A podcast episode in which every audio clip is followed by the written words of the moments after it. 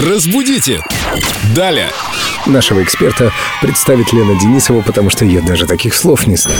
Это культуролог, филолог, фразеолог и просто красивая девушка О, вот такие слова я знаю. Виктория Полякова. Здравствуйте, спасибо большое. Виктория, как всегда, у наших слушателей много вопросов к вам по поводу фразеологизмов, известных каких-то идиом, в том числе и русских. Кстати, можно по отношению к русским крылатым выражениям употреблять слово «идиома»? Есть различия между афоризмами, а, идиомами, крылатыми выражениями, поскольку а, небольшие нюансы, они, так сказать, влияют на смысл.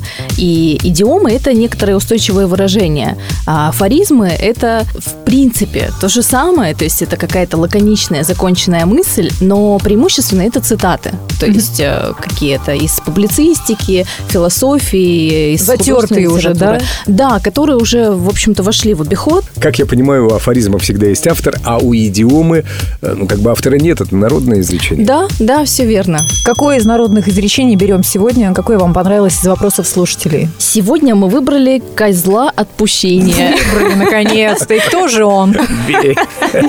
Можно не я. Семен, нет, это не вы. История этого выражения такова. А, У древних евреев существовал обряд отпущения грехов.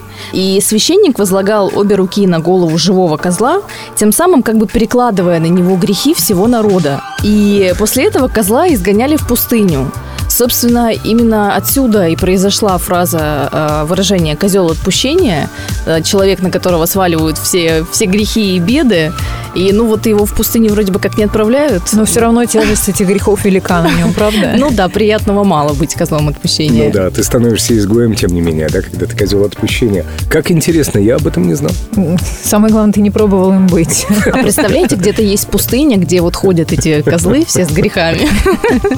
Нам туда не надо, нас лучше в райское место. Спасибо, Виктория. Друзья, оставляйте свои вопросы по поводу фразеологических оборотов, идиом, афоризмов. Виктория знает всю их расшифровку и подноготную. Спасибо, Виктория. Спасибо и вам. До новых До свидания.